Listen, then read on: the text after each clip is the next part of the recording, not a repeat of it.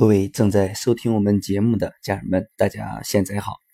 那看到我们青春期专栏的学音频啊的播放量和收听的人数都是最多的，那说明对我们孩子青春期啊关注的家人们啊也是最多。嗯，那也收到了很多的家人在听完音频之后的留言啊点赞啊，首先谢谢大家的啊收听。嗯，大家也提了很多的问题啊，尤其是呃，有很多的家人也付费那个九块九去向我提问。那我看到了之后呢，呃，因为大家呃有些家人问的问题呢不是很具体，比如说呃年级呀、年龄啊、性别呀，呃还有问题的一个一些情况啊，所以呢，我也就故意没有去回答，呃，因为。呃，不知道怎么专呃针对性的回答，呃，也就希望过时之后呢，可以把呃支付的九块九呢能退回给退回去啊。那如果大家有疑问的话，可以在音频的下方啊，可以把孩子情况啊写的稍微详细一点。呃，因为我每天都在全国各地讲课，所以看喜马拉雅听呢，呃也不是很及时。那有些消息已经过了一天两天啊才能看到，那首先也给留言的家人们啊说一声抱歉。嗯，好，那我们今天继续来更新青春期的啊新的一讲。那一这一讲呢，呃，主要呃是针对啊交流，怎么和青春期的孩子交流呢？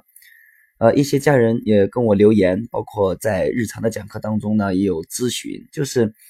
啊青春期的孩子。啊，很难交流，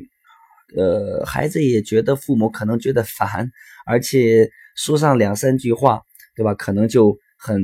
啊，就就就顶嘴呀，啊，就无法继续交流了。呃，我们说这个能青春期能不能跟孩子有好的交流很重要，对吧？那好的交流呢，那孩子才有好的回应。那如果说呃很糟糕的交流呢，就会什么啊，引爆青春期的荷尔蒙，对吧？然后肾上腺素飙升，那肾上腺素飙升只有两个结果，一个就是加入战斗啊，另外一个就是呃赶紧逃跑逃离现场。所以，我们啊在上一讲在这个情绪问题里面，我们也有提到，其实青春期呃大多数的问题啊都是呃来源于呃这个亲子关系当中的情绪问题。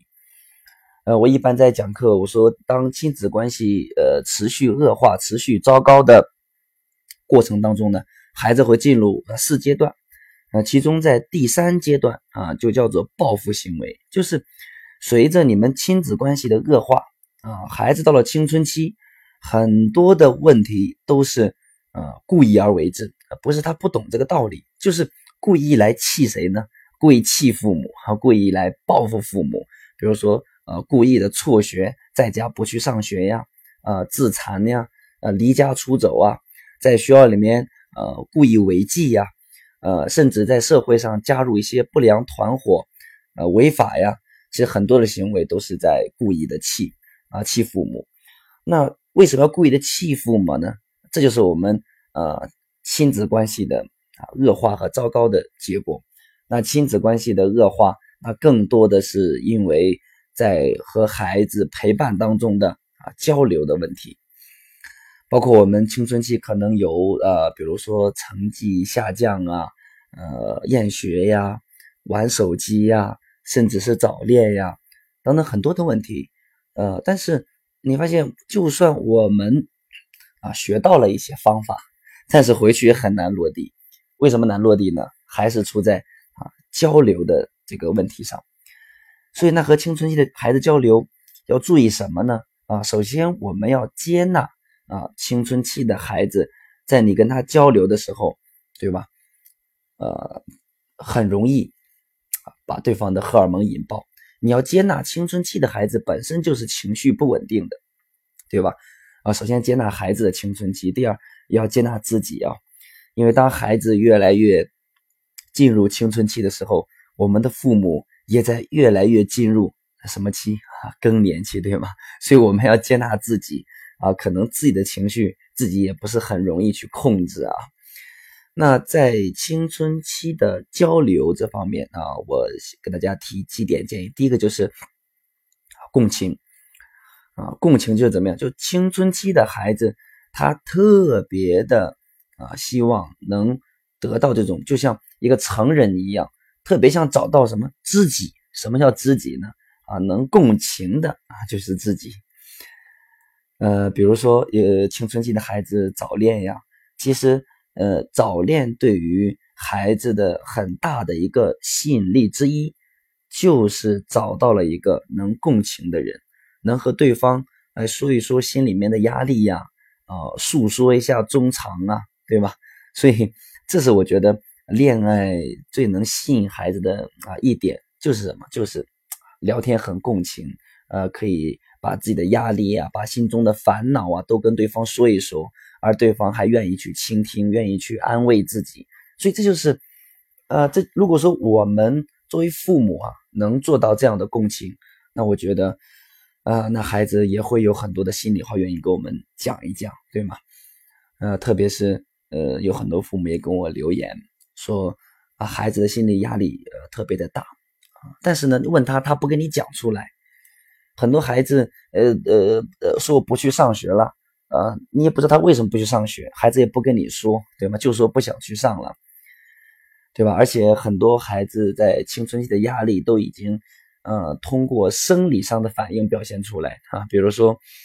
呃，孩子觉得我哪里不舒服啊，呃，或者是真的生理上变表现出来，比如说有的父母说，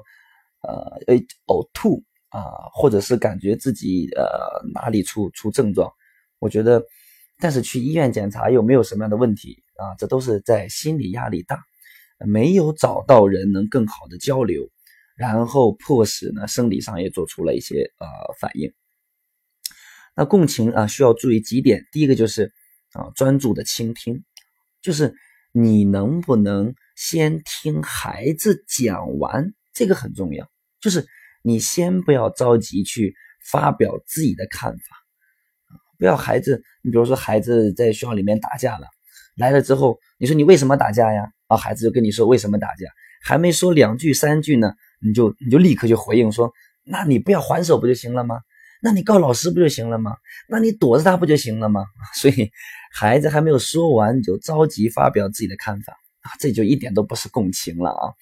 所以首先专注的倾听啊，你也给孩子创造一个。呃，能表达出来，能讲心里话的这么一个安全的环境，对吧？所以你你你去问的这个语气呀，啊，也要让孩子感受到是安全的啊。第二个就是当孩子讲完之后，啊，你要先去啊说出孩子的感受，说对方的感受，对吧？比如说，哎，孩子，我听我听你说完这个事情之后，啊，那我觉得，哎，你是不是？呃，有很生气的感觉，哎，你当时是不是很失望？哎，那你这个时候是不是觉得压力很大？所以你要适时的表达出啊孩子的感受，你来讲出来。然后第三个就是什么？第三个就是把主动权要交给孩子，就是那你那你觉得怎么做比较好呢？嗯，那你有什么样的想法和总结的？啊，那你觉得下次再遇到这样的事情，有没有更好的方式呢？就是你通过反问，啊，把主动权交给孩子。那最后就是，呃，给孩子提一些啊，你认为啊好的、不错的建议。所以专注的倾听孩子呀，就代表你尊重他啊。那进入青春期。的孩子，他认为自己长大了，很渴望得到别人的关注和尊重，对吧？千万不要被当成小孩子了。那说出对方的感受呢，能让孩子觉得你真正在倾听他，你真正在他和他共情，对吧？那把主动权交给对方呢，说孩子，哎，那你你有什么好的建议？我觉得你一定有好好的想法，我觉得你一定有好的呃收获和建议，所以这会让孩子感觉到你很信任他。那最后呢，表达啊说，哎，那你要不要听听爸爸妈妈的建议呢？啊，然后你把你的建议讲出来，那孩子又觉得你很支持他，所以共情，我觉得就是能让孩子觉得被尊重、被倾听、被信任、被支持，他感觉自己像一个呃像一个啊大人一样，对吗？这因为青春期本身就是跟孩亲子之间就是一个又爱又恨的一个阶段，所以如果呃你能通过共情让孩子觉得你能像一个朋友一样，那孩子就愿意把心里话给你讲出来啊。那我觉得青春期孩子有这么一个共情的朋友特别特别重要。那这个朋友可以是父母，可以是老师，可以是同学，但我想的是我们父母最起码要做到这个这样。这样子，那交流的第二个呢啊方式就是担心，可能我们在小学呃教育孩子，一看到孩子有什么样的问题呀，我们可能会呃立刻会提出批评。那在青春期，那提批评呢呃效果，那我们都能呃感知到，所以我们把提出批评变成提出担心，就是啊孩子。那我觉我很担心你现在什么样的情况，那有可能会发生什么样的啊事情，所以当你跟孩子在聊天的时候，更多的是提出担心，而不是提出批评，那就会呃呃交流就会好很多，因为你提出担心的时候，孩子一般都会反馈说，哎，你不用担心呀，哎，你不用啊不用这么脑这么胡思乱想，对吗？那你可以孩子聊聊嘛，说。那孩子，那你想让妈妈不担心，但是妈妈又不知道怎么能让自己不担心，所以接下来我们能不能一起共同啊想个方法，然后呢，那能让妈妈不担心啊，能让爸爸不担心啊，所以呢两个人那就互相聊天嘛，或者一个人拿一张 A 四纸一一一个笔，然后共同想方法，就是你担心什么，我们就啊想什么方法啊，你担心孩子早恋影响学习，那孩子写出来啊，那我。呃，保证啊，这些个事情我不去做，那个事情不去做，那这样不就北向学习了吗？哇，那这多好！哎，我担心玩手机可能会影响学习，视力不好啊。那两个人想办法，然后想出办法来，通过协商啊，通过妥协共赢，然后呢，哦，那以后呃，如果说按照这样的方法做的话，哎，那妈妈就不担心了啊。那我我那这个这个我也不会去唠叨你了。所以通过提出担心和共同想方法。当然，想出来的方法一定要互相要懂得让步啊，妥协共赢啊，相信对方，这个很重要啊。那第三个交流的建议就是，呃，你一定要在你身边找到你很熟悉的，然后呢有能量、有能量的啊成年的呃这个啊人呢，呃，成为孩子的朋友，帮他们建立一个很好的关系。那比如说。呃，男孩子，男孩子，你看，呃，首首先从家族里边找吧，因为家族里面好找一点。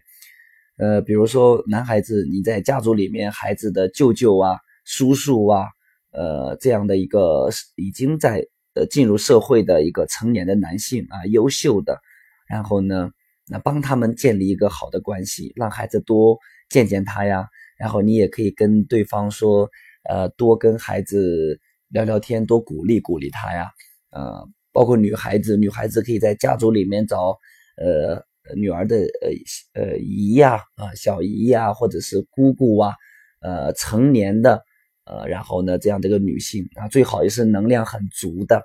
然后帮他们建立关系，就是，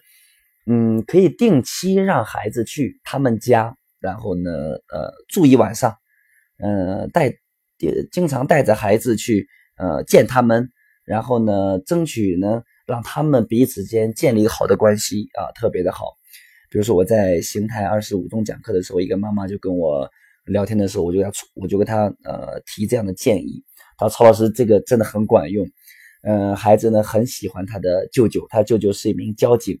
然后呢，只要孩子去他舅舅家，表现的都特别的好啊，写作业认真呐。”然后很懂事啊，跟在家里完全是两个样子啊，对啊，同性同性的榜样啊。那呃，女儿也是，呃，比如说她能有这样的一个关系很好的这么一个成年女性，然后呢，定期你可以让她去他们家里面去住一住，所以呃，这样可以带来什么？就是嗯，孩子很可以很容易把他们的困惑，然后跟呃跟他的舅舅叔叔啊。或者是女孩子跟她的小姨姑姑啊这样的人，会很容易跟他们交流聊天，很容易去倾诉，而且呢，作为一个成年的，对吧？呃，也有能量的，呃，孩子有喜欢的，呃，这么一个成年的人，那跟孩子去聊天呀，呃，这个啊答疑解惑呀，还是去鼓励呀，那都都能给孩子很多的能量，也能让孩子乐于接受啊。尤其青春期，因为青春期每个孩子都有自己的秘密，对吗？这个秘密只能对自己呃相信的、关系好的。呃，认可的、喜欢的人讲出来，所以这个很重要。不管早恋呀、手机呀等等，呃，鼓励他好好学习呀，都可以借助这样的人，然后跟孩子聊天去引导，这个特别重要啊。所以这个，那我们在之前讲导师很重要啊。那导师就是，嗯，让孩子要在社会上啊，也是成年的、优秀的，能成为孩子榜样的。能让孩子认识他，当然我说的这个导师呢，呃，既包含了我刚才讲的家族里面这样的一个成年人，那更多的我想指的是，就是能让孩子很崇拜的社会上很优秀的人，呃，这个也很重要。那今天，呃，我先讲，就是你把啊家族里边或者身边的同事也可以，能能能帮助孩子跟他建立这样的一个很好的关系。那可以通过他们的交流，能让孩子哎把自己的压力呀，或者有个好的引导啊，好的鼓励呀，啊都特别的好。好，那今天的分享关于如何和青春期的孩子交流，那就到这里。呃，那我们下一讲啊再见，也感谢我们这么多家人啊喜欢收听我们的节目，谢谢，我们下一讲再见。